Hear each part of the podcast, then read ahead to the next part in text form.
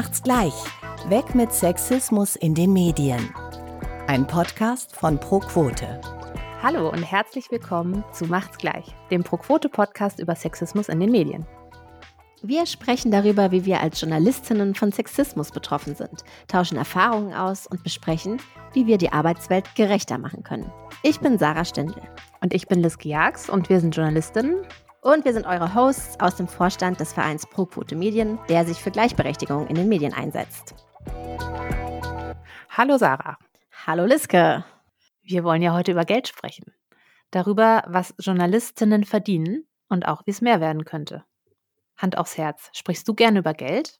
Nee, also ich spreche ähm, ehrlich gesagt überhaupt nicht gern über Geld. Ich hätte am liebsten einfach so viel Geld, dass ich nie wieder einen Gedanken an Geld verschwenden müsste. Das ist aber, glaube ich, so utopisch. Damit habe ich schon abgefunden, dass das nicht passieren wird.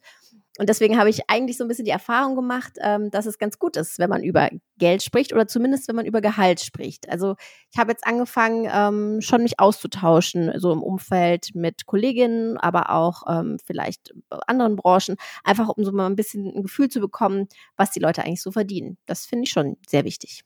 Ja, dass wir noch gar nicht über Geld gesprochen haben. Weil eigentlich, also ich liebe es total, über Geld zu sprechen. Gerade weil es so oft irgendwie ein Tabuthema ist. Und ich habe irgendwie total Lust, das zu normalisieren und versuche dann auch öfter mal das äh, Gespräch auf das Thema Geld und Gehalt zu lenken, weil ich irgendwie nicht glaube, dass die Leute da nicht freiwillig drüber sprechen, weil irgendwie sind wir doch alle neugierig und wollen uns doch auch ein bisschen vergleichen und messen, ja, darüber vielleicht auch rausfinden, wo wir vielleicht noch hinkommen können zum Beispiel. Ich glaube, dass es einfach noch in den Köpfen von den Leuten feststeckt. Und der Satz, das macht man einfach nicht. Ja, kann ja auch sein, dass da manche ähm, Probleme mit haben. Die müssen jetzt einfach ausschalten, weil wir haben die ganze Folge Zeit, um genau darüber zu sprechen. Wir sprechen über Geld. Und das machen wir nicht nur zu zweit, sondern wir haben uns jemanden eingeladen, eine Person, die beruflich über Geld spricht, genauer genommen exakt darüber, warum Frauen im Schnitt so viel weniger verdienen als Männer und was wir dagegen tun können. Hallo, Uta Zech. Hallo, vielen Dank für die Einladung. Sehr gerne. Uta, du bist unter anderem Inhaberin einer Designagentur, Autorin, Schauspielerin, Dozentin und, und deswegen haben wir dich heute auch eingeladen, du bist Präsidentin des Verbands Business and Professional Women Germany e.V., BPW, und damit bist du hauptverantwortlich für den deutschen Equal Pay Day. Um mal alle abzuholen, die vielleicht noch nicht so in der Thematik drin sind, was ist denn eigentlich der Equal Pay Day? Der Equal Pay Day ist der symbolische Tag, bis zu dem Frauen umsonst arbeiten, während Männer schon am 1. Januar Geld beziehen. Also genau berechnet der sich so. In Deutschland ist der Entgeltunterschied im Moment bei 19 Prozent. 19 Prozent übertragen auf das ganze Jahr hm. äh, sind 69 Tage von 365 Tagen. Das bedeutet 2021, also dieses Jahr, ist der Equal Pay Day am 10. März. Jetzt bin ich jetzt mal neugierig, Uta. Du kommst ja eigentlich aus dem Designbereich. Ich weiß nicht, wie man da so verdient, aber wieso hast du dich denn dem Thema Equal Pay angenommen? Also alles, was mit äh, frauenpolitischen Maßnahmen zu tun hat, hat mich eigentlich schon immer interessiert. Ich bin 2003 Mitglied geworden beim BPW Club Berlin und mit der Zeit ist mir klar geworden, dass es bei den frauenpolitischen Maßnahmen nicht nur darum geht, dass Frauen Befindlichkeiten haben, dass Frauen sich nicht trauen, dass Frauen nicht tough genug sind, mehr Geld zu verdienen, sondern dass es tatsächlich strukturelle Vorgaben gibt, gegen die nur was getan werden kann, äh, wenn alle gemeinsam am gleichen Strang ziehen und wenn man laut dafür streitet. Oder umgekehrt gesagt, um die zu beseitigen, also um für real gelebte, ganz normale Gleichstellung und Gleichberechtigung was zu tun, müssen wir tatsächlich aktiv werden.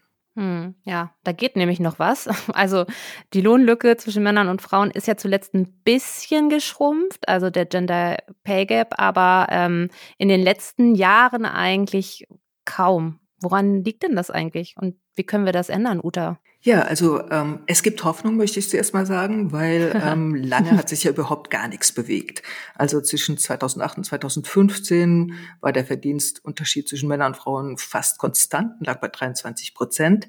Seitdem hat sich tatsächlich was verändert und im letzten Jahr hatten wir zweimal Korrekturen, nämlich einmal auf 20 Prozent und jetzt am 8. Dezember auf 19 Prozent, woraufhin wir ganz schnell das Datum vom Equal Pay Day verändern mussten, was auch eine Herausforderung war. Stimmt, ja.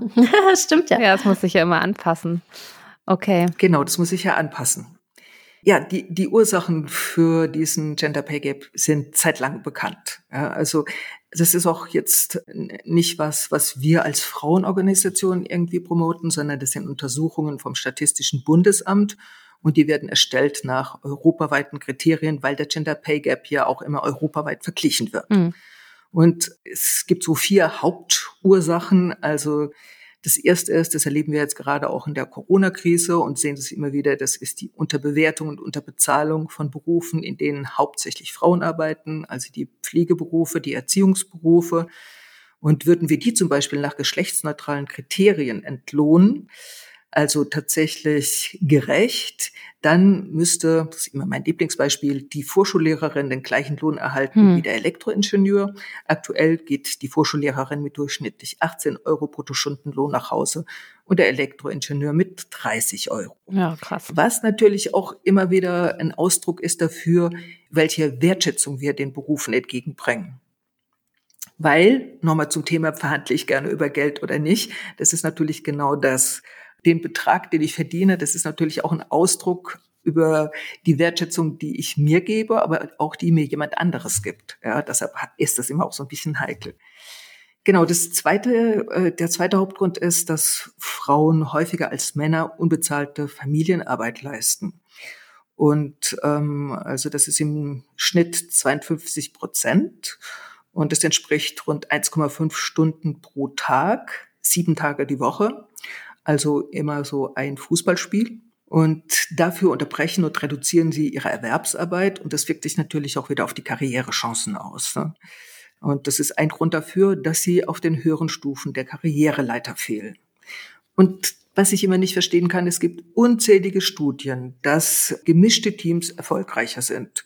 Und trotzdem wird diese Erkenntnis nicht umgesetzt und alle Maßnahmen, die dafür unternommen werden, also da gibt es zuerst mal Ablehnung und schon wieder was für die Frauen und Frauen belasten die Wirtschaft und solche Sprüche, statt zu sagen, hey, das ist unsere Chance, natürlich machen wir das. Und das Dritte ist auch zum Thema Direktgeld. Es gibt leider in vielen Betrieben immer noch keine Gehaltstransparenz, hm. die Gehaltsstrukturen durchschaubar machen würde und so Lohndiskriminierung aufdecken könnte. Und ich glaube, einer der Hauptgründe ist tatsächlich unsere geliebten tradierten Rollenbilder, also die beeinflussen nicht nur die Berufswahl von Frauen, von Männern übrigens auch, sondern solche Rollenstereotype machen es Frauen auch immer noch schwer, in Führungspositionen aufzusteigen. Mhm. Um eine Führungsposition einzunehmen, muss man authentisch sein. Und im Moment gilt das Bild für eine Führungsposition, da brauche ich, muss ich auf jeden Fall ehrgeizig und zielstrebig sein. Das sind Männer, dann können sie sich auch durchsetzen und sind für Führungspositionen geeignet. Wenn Frauen die gleichen äh, Eigenschaften haben, dann gelten sie nicht mehr als weiblich, sondern mhm. eher als zickig und integrant. Ja, aus der Rolle fallend quasi. Genau. Und äh, das ist aber ein Ansatz, wo sozusagen mit politischen Maßnahmen schwer was zu ändern ist. Ne? Da müssen ja. wir alle selbst anfangen. Aber das sind ja schon mal drei oder vier sehr, sehr wichtige Aspekte, die eben darauf einzahlen.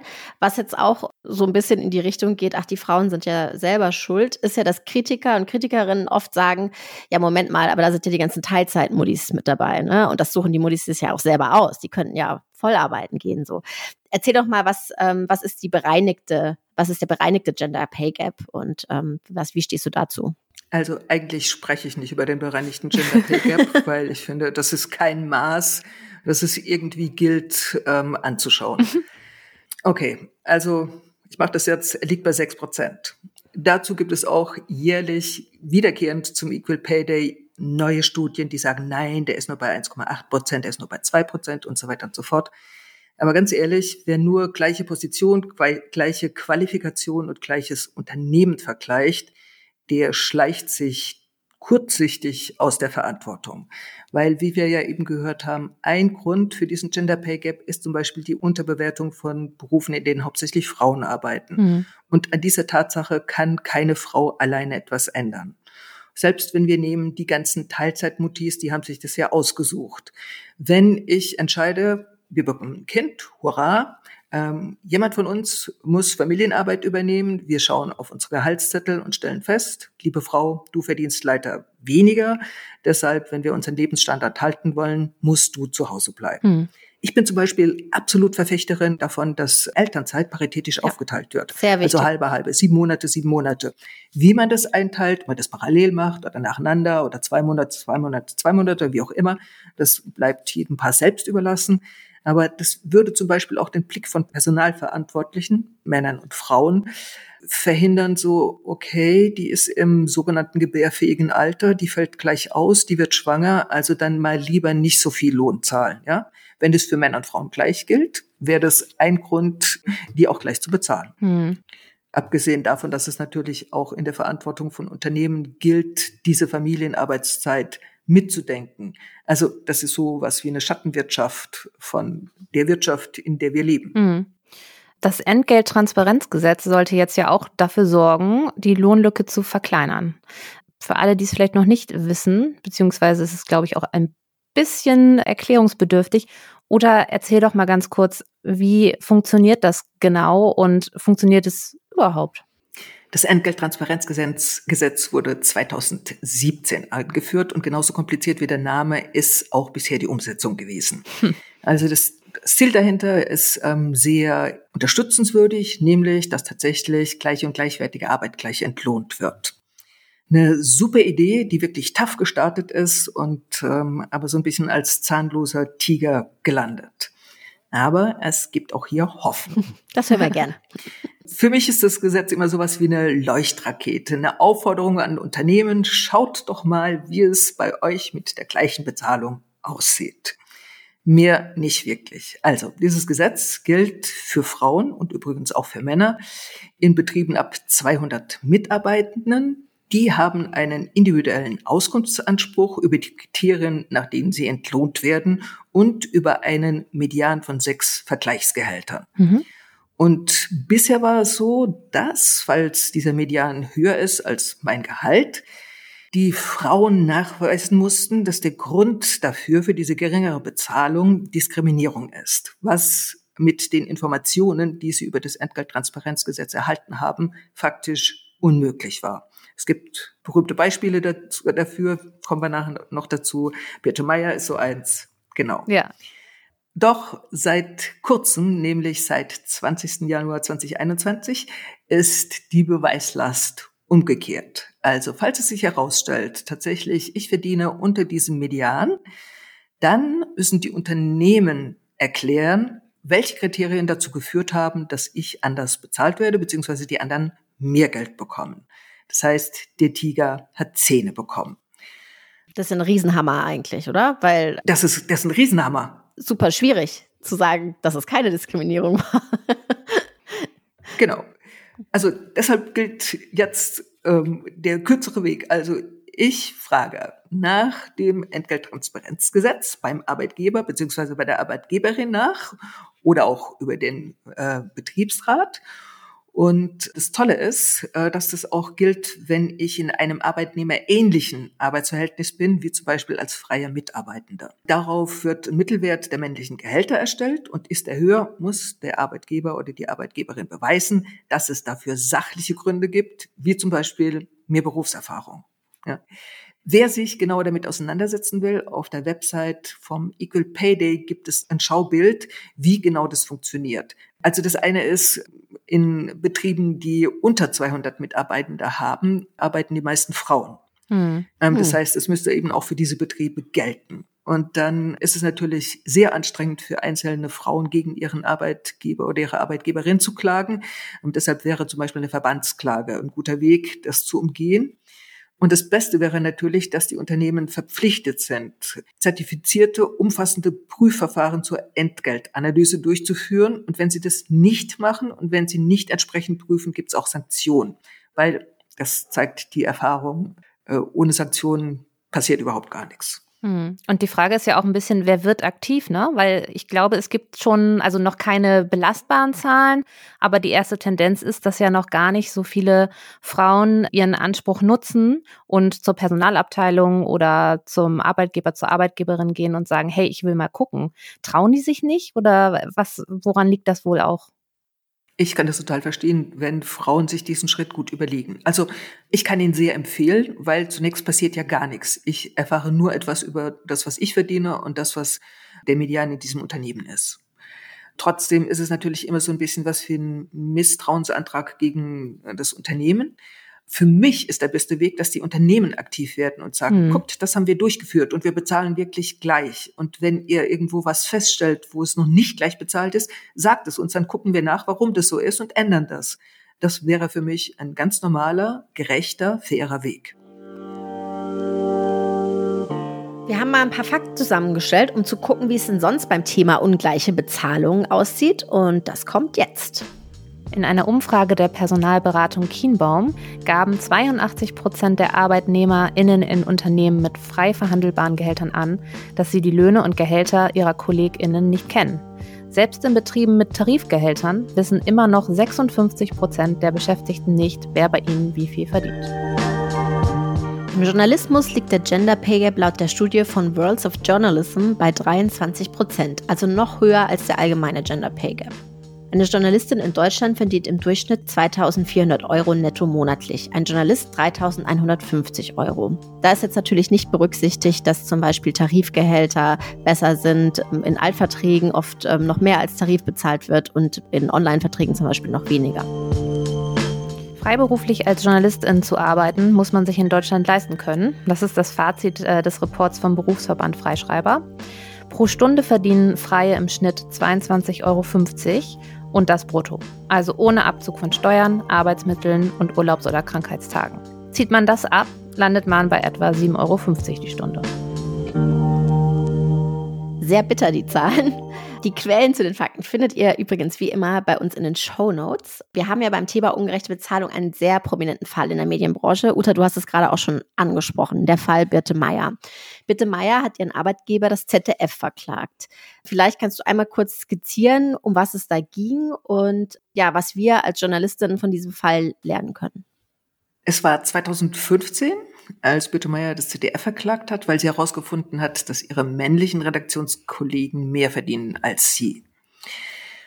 Und ähm, rationale Faktoren wie Berufserfahrung oder Qualifikation gab es dafür nicht. Also ist sie vor Landesarbeitsgericht in Berlin-Brandenburg und das hat entschieden, dass es nicht genügt, dass Männer ohne erkennbaren Grund mehr verdienen und auch Indizien, die Birte Meyer bereitgestellt hat, dass das äh, ZDF eine Kultur der Diskriminierung pflegt, war nicht ausreichend, war nicht ausschlaggebend. So, das Fazit war, dazu braucht es mehr Beweise.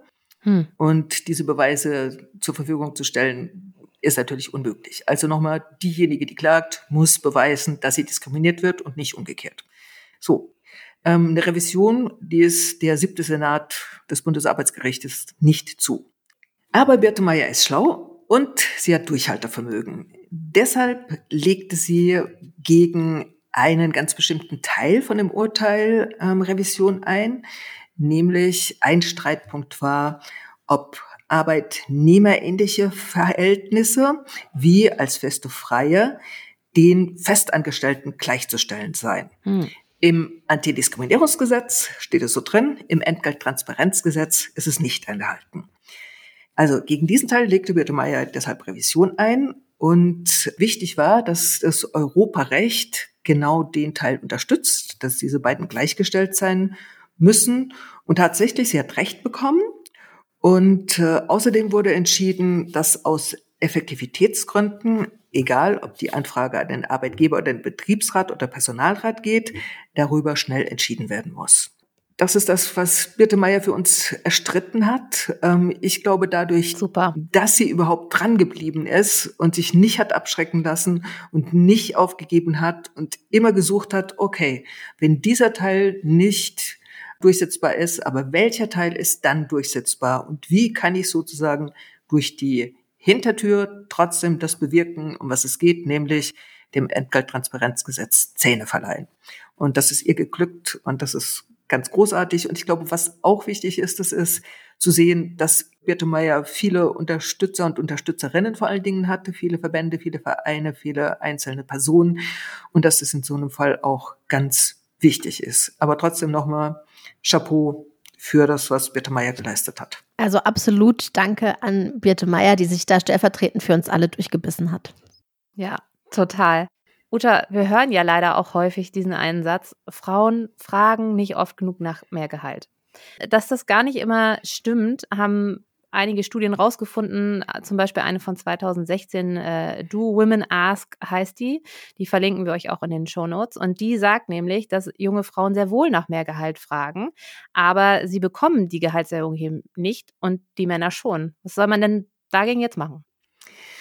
Ähm, Tja, ich glaube, da sind wir bei der Stelle, ähm, wo wir über Rollenstereotype sprechen müssen. Also ich äh, habe die Studie auch gelesen und war sehr erstaunt, weil auch ich gedacht habe, ähm, Frauen fragen vielleicht doch eher seltener, aber es stimmt nicht. Frauen fragen nach Gehaltserhöhung, bekommen sie aber nicht. Tja, was kann man dagegen tun? Also das Schönste wäre natürlich, wenn tatsächlich Personalverantwortliche, und ich spreche da immer von Männern und Frauen, tatsächlich nochmal in sich gehen würden und gucken würden, wie ist das denn? Bin ich tatsächlich frei von unconscious bias, also von unbewussten Vorurteilen, oder ähm, bin ich da in die Stereotype-Falle getreten? Das andere ist, Frauen müssen dranbleiben. Also mhm. es ist immer so ein bisschen, äh, dass Gehaltsverhandlungen wie, eine, wie ein Beziehungsgespräch empfunden werden. Das ist es natürlich überhaupt gar nicht. Es geht um ganz sachliche Dinge, die ich ganz sachlich verhandeln kann. Ja?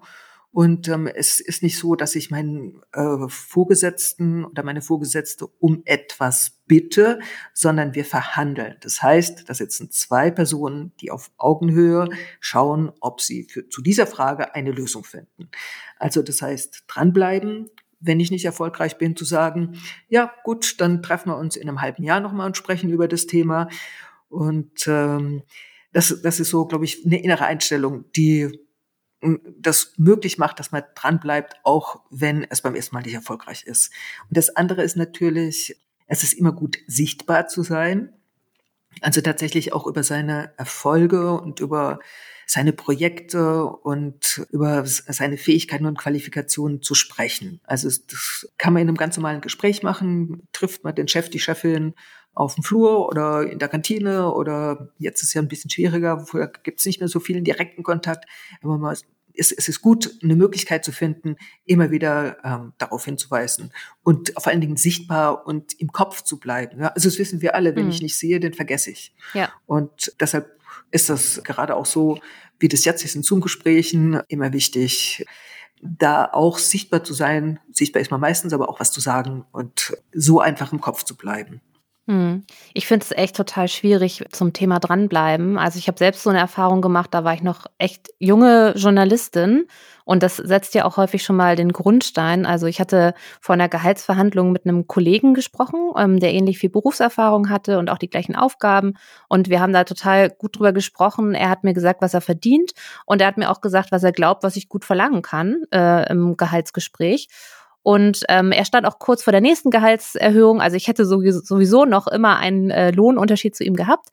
Ja, und dann war ich im Gehaltsgespräch und mein äh, Chef äh, fand die Gehaltsforderung richtig frech und ich habe sie nicht bekommen. Das war echt eine ganz miese Erfahrung, die ich sehr früh sammeln musste. Sarah, hast du auch schon mal sowas erlebt? Ja, also ich habe auf jeden Fall auch schon Gehaltserhöhungen nicht bekommen, die ich gerne haben wollte. Und ich kenne auch dieses Gefühl, dass man sich dazu überwinden muss, dass man denkt, man ist irgendwie so in einer Bittsteller-Situation. Also so ging es mir am Anfang meines äh, Berufslebens auf jeden Fall so. Mittlerweile bin ich aber auch dazu äh, übergegangen zu sagen, nee, Moment mal, also ähm, erstens weiß ich, was hier so gezahlt wird, zweitens weiß ich, was ich hier leiste und dann kann man das auch ganz normal, wie du, wie du vorhin schon gesagt hast, einfach auch einfordern. Das heißt aber trotzdem nicht, dass es von Erfolg gekrönt ist. Also die Erfahrung habe ich auf jeden Fall auch schon gemacht. Aber da muss man dann halt für sich ähm, irgendwie klar äh, sagen, okay, dann mache ich das vielleicht so nicht mehr. Oder man sagt, okay, dann mache ich nochmal einen Termin in einem halben Jahr und bleibe eben dran. Weil auf Dauer ist das auf jeden Fall, glaube ich, ein Faktor, der sehr, sehr unzufrieden macht und damit natürlich auch die Leistung schwächt in einem Unternehmen. Ja, da sind wir wieder vorhin bei dem Punkt, den wir auch hatten. Ne? Also, dass jegliche Bezahlung auch eine Bewertung ist und Also ich finde es ja interessant, wenn der Chef sagt, ähm, das wäre eine freche Forderung, dann ja. geht er ja genau auf diese Beziehungsebene, wo wir nicht total. hinwollen. Ja? Genau, total unprofessionell eigentlich, ne? Genau, das ja. ist total unprofessionell. So. Ja. Ja, unsere Kolleginnen und Pro-Quote-Mitglieder haben uns auch echt einige Klopper zugeschickt, als wir gefragt haben, was die so erlebt haben bei Gehaltsverhandlungen und generell beim Thema Geld. Anonym eingeschickt, aber wir lesen sie euch jetzt einfach vor. Ich hatte meine damaligen Chefredakteure um ein Treffen gebeten, um mein Gehalt neu zu verhandeln. Im Gespräch mit den beiden Männern strich ich meine Leistungen heraus, argumentierte mit der guten Entwicklung und gesteigerten Verantwortung. Und zum Schluss probierte ich noch ein persönliches Argument aus, das normalerweise von Mann zu Mann gut funktioniert. Ich habe ja bald eine Familie, sagte ich, denn die Chefs wussten, dass ich mit meinem ersten Kind schwanger war. Ich habe ihnen also geschildert, dass, dass die Verantwortung für ein Kind größere finanzielle Ansprüche an mich stellen würde, dass wir eine größere Wohnung brauchen etc. Und die Chefs waren total verblüfft. Und einer von ihnen hat dann ja sehr liebenswürdig ausgesprochen, was beide dachten. Aber Frau so und so, warum wollen Sie denn mehr Geld? Sie sind doch verheiratet. Die Gehaltserhöhung kam nicht. Was ich erlebt habe, war, dass mir meine Erfahrung abgesprochen wurde. Es hieß, wenn wir Tarifgehälter zahlen würden, müssten wir Mitarbeiter entlassen. Du bist ja außerdem noch ganz am Anfang. Und das war nach sieben Jahren Berufserfahrung.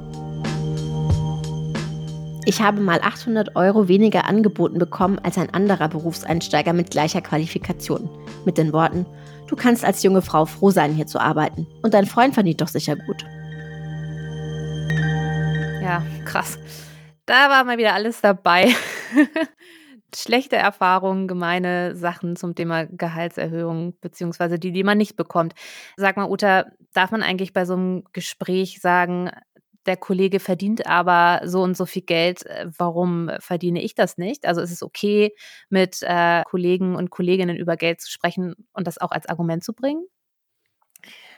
Äh, generell und grundsätzlich ja. Bitte, bitte, bitte über Geld sprechen und über Gehalt sprechen und was ich verdiene. Dieses Tabu, das ist Zeit, dass das in Deutschland endlich gebrochen wird. Ob ich jetzt in einem Gehaltsgespräch direkt auf einen Kollegen verweisen kann. Darauf kann ich leider keine Antwort geben. Das ist immer so ein bisschen schwierig. Wird der dann Teil von der Gehaltsverhandlung, was er eigentlich nicht soll, weil ich soll ja bewertet werden. Ja. Hm. Na, vor allem kriegt er ja vielleicht dann nie wieder eine Gehaltserhöhung, wenn der Chef oder die Chefin weiß, dass äh, er geplaudert hat, sozusagen. Also man würde quasi den, den Vertrauten in die Pfanne hauen, vielleicht auch, oder? Genau, aber das weist ja darauf hin, dass es in Deutschland eben ein grundsätzliches Problem ist. Also wieso bezahlen Unternehmen so, dass ich nicht über mein Gehalt sprechen kann? Wieso mhm. gibt es keine mhm. klaren, veröffentlichten, fairen Kriterien, wo jeder und jede sehen kann, das ist meine Leistung, das arbeite ich, das ist mein Gehalt. Das würde das Ganze auflösen und würde diese Geheimnistuerei und ich habe aber 300 Euro besser verhandelt als so oder sowas, das würde das völlig obsolet machen. Das ist für mich das Ziel, dass es wirklich Kriterien gibt, an die ich mich halten kann und von denen ich dann weiß. Was sind hm. denn deine Tipps für Gehaltsverhandlungen, Uta? Also was würdest du Journalistinnen mit auf den Weg geben? Das eine ist, das äh, war vorher schon Thema, vorher informieren. Also was ist hm. meine Arbeit wert? Wie wird die ganz allgemein beurteilt? Wie wird meine Position in dem Unternehmen gehandelt, wenn es darüber Informationen gibt? Das äh, befähigt mich einfach dazu, mich selbst einzuschätzen. Dann ist es ja so, vielleicht kriege ich eine Information, was meine Position im Allgemeinen wert wäre. Ich weiß aber, mein Unternehmen ist ein viel kleineres Unternehmen und dieses Gehalt werde ich dort nie bekommen. Aber trotzdem habe ich die Möglichkeit, es einzuschätzen. Dann ist es immer gut, Argumente zu sammeln, die für meine Qualifikation sprechen. Äh, was habe ich als letztes gemacht? Und vielleicht ist es so, dass es dass uns das manchmal als erstes gar nicht einfällt. Aber wir sollten uns die Mühe machen und uns fallen Dinge ein, die wir gut erledigt haben und mit denen wir in diese Gehaltsverhandlung gehen können.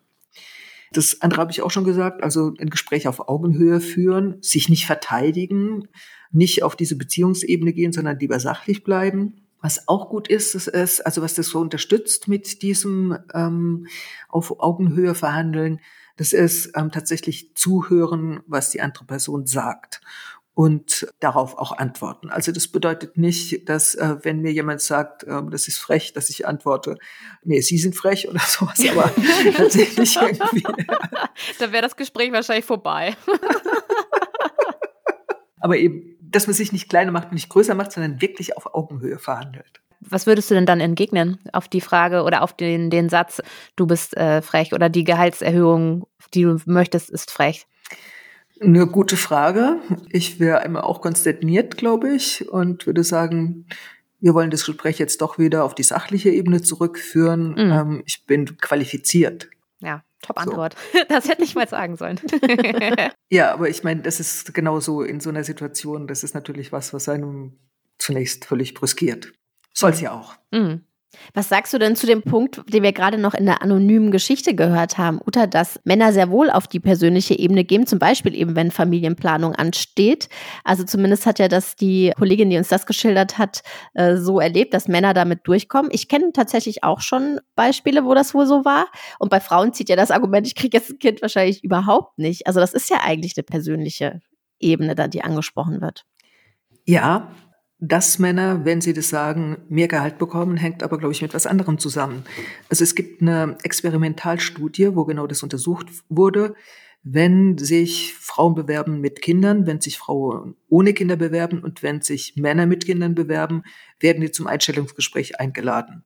Frauen mit Kindern, egal ob sie zwei oder zwölf Monate Elternzeit genommen haben, werden tendenziell nicht eingeladen. Okay. Männer mit Kindern werden eingeladen und bekommen danach schnell eine Gehaltserhöhung, weil die müssen ja die Familie ernähren. Wow. Also da sind wir wieder bei diesem Rollenstereotyp. Mm. Ja, Männer müssen die Familie ernähren. Nein, wir leben im Jahr 2021. Da sollte das paritätisch aufgeteilt sein, weil das nämlich natürlich auch Folgen hat für die Rente von Frauen, wenn das nicht so ist. Ja, das ist halt was, tja, was kann man da machen? Ich glaube, es ist gut zu argumentieren, wir leben im Jahr 2021 und wir möchten uns diese Zeit paritätisch aufteilen und ich möchte auch eine Rente haben und deshalb ist die Gehaltserhöhung genau jetzt wichtig für mich. Es ist immer gut, mit Argumenten zu argumentieren und diese persönliche Ebene zu verlassen. Noch, noch ein guter Tipp ist, schweigen. es scheint, als wäre das wirklich ein gutes Argument. Also ich habe von einem Fall gehört, wo jemand eigentlich nur nachgerechnet hat, weil das Gehalt, das angeboten wurde, ein Jahresgehalt war, sie sich aber mit einem Monatsgehalt beschäftigt hat oder die ihre Vorstellung eben in einem Monatsgehalt war und das Gegenüber in dem Moment gedacht hat, oh, das war jetzt wohl viel zu wenig und was draufgelegt hat. Das wieder als Jahresgehalt, worauf sie wieder gerechnet hat und es daraufhin nochmal eine Erhöhung gab. Also was ich damit sagen will, ist, dieses Schweigen macht auch souverän und ähm, wir sollten ja, das, das aushalten, ne? manchmal einsetzen. Genau, ja, das, das, aushalten. Das Gespräch aushalten. Ich erinnere mich noch sehr gut auch ähm, an ganz zu, zu Beginn mal mit, mit einer Kollegin mich ausgetauscht und die meinte auch, ach scheiße, ich habe gesagt, also mindestens das, drunter kann ich kann ich es nicht machen. Und dann hat, hat sie natürlich genau diese mindestens Anforderung bekommen und nicht mehr. Ne? Und äh, genau, da hätte man einfach lieber die Klappe halten müssen, dann hätte man vielleicht mehr Angebot bekommen. Ja, also Uta, äh, ich merke auch selbst, dass ich immer viel zu niedrig in Gehaltsverhandlungen einsteige. Es ist wirklich, es ist wie so ein Fluch, ne? Ich, ich nehme mir genau vor, das verlange ich. Und dann verlange ich doch weniger, beziehungsweise ich, ich habe im Kopf schon einfach echt so eine Grenze. Hast du irgendwie, ja, was ist ich mal, so eine Faustregel oder so? Wie viel sollte man denn in einer Gehaltsverhandlung draufschlagen, um dass ich dann wirklich mein Wunschgehalt rausbekomme? Ja, es gibt so, dass man zehn Prozent draufschlagen soll. Ich glaube, dass es wirklich gut ist, mit einer höheren Vorstellung einzusteigen als diejenige, mit der ich wirklich glücklich wäre. Also nicht zufrieden und nicht mindest, sondern glücklich wäre. Mhm. Und wenn mir wirklich ganz viel an der Stelle liegt und ich die Argumente auf der anderen Seite verstehen kann, kann ich immer noch runtergehen.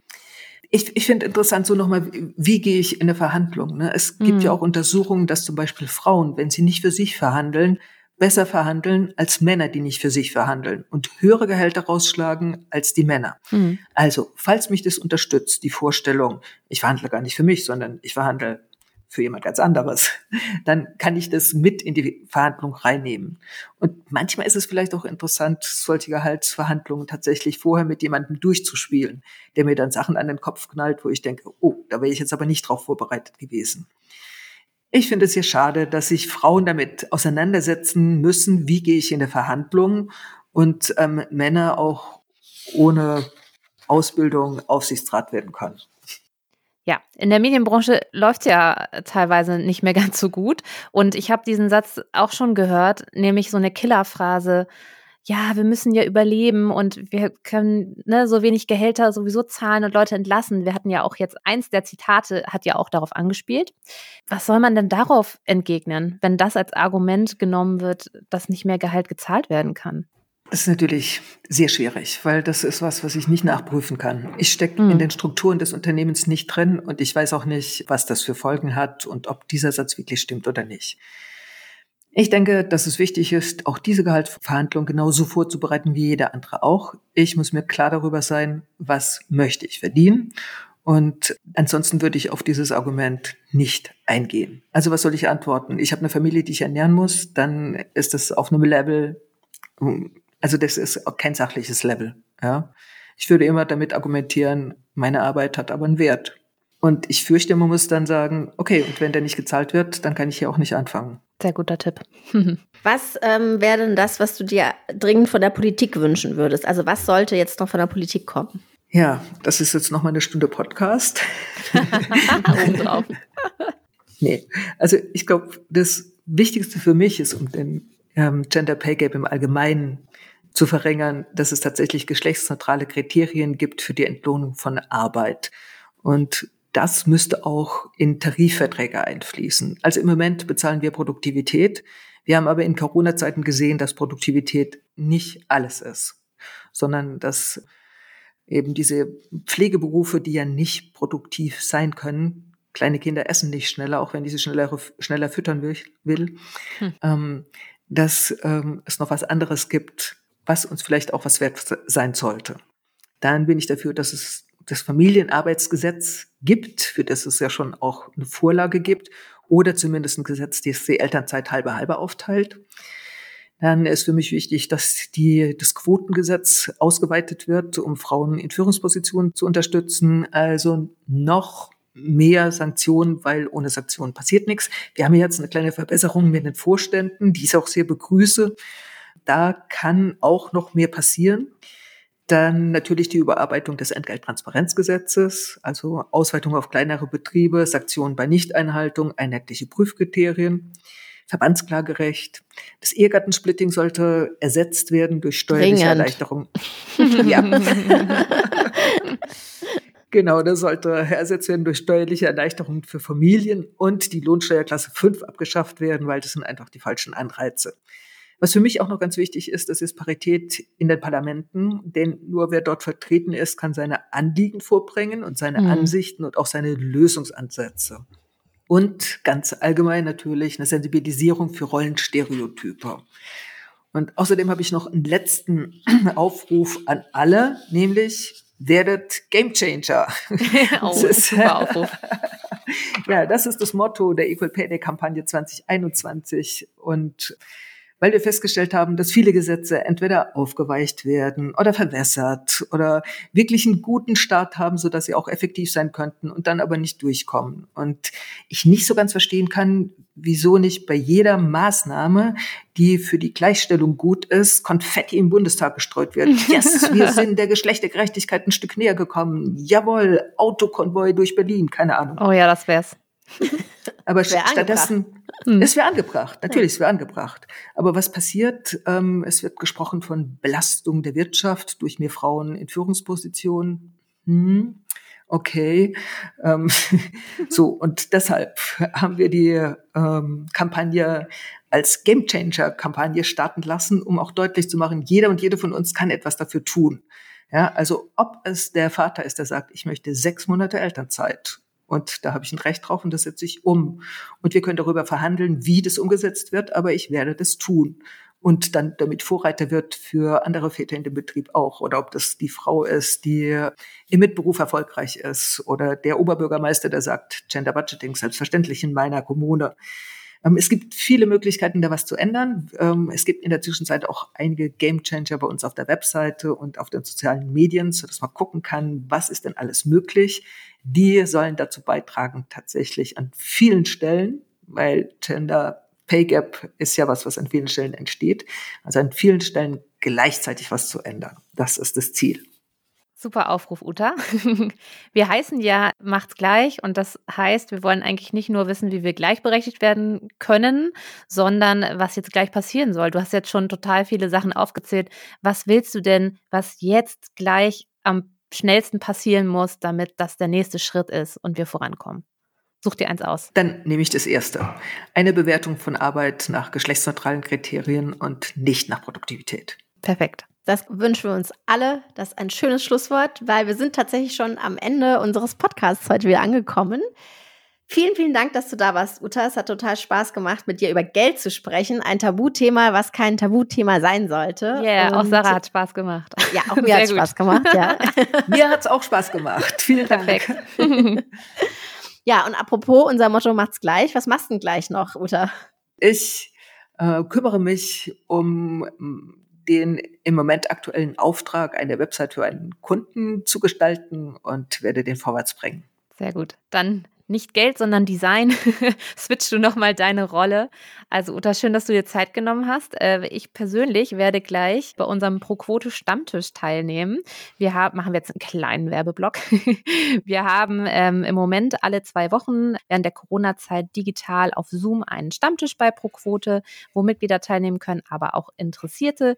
Und wir haben meistens eine sehr spannende Gästin, die wir interviewen aus der Medienbranche und äh, das schalte ich mich gleich rein. Und du, Sarah? Ich bin natürlich auch beim Stammtisch dabei, freue mich schon drauf. Wir haben wirklich äh, tolle Leute immer da, also ganz bunt gemischt. Äh, wer war alles da? Liske Anne Will war da zum Beispiel. Ja, und Theresa äh, Bücker war auch da.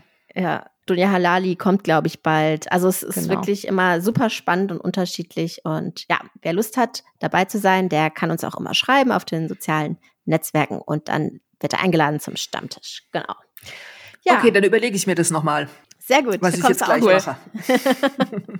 Na klar, die Tür steht offen, Uta. Wie immer freuen wir uns über eure Gedanken zu dieser Folge und eure Erfahrungen oder wenn ihr sonst noch irgendwas loswerden wollt zu unserem Podcast, macht's gleich, dann schreibt uns an kontakt@pro-quote.de.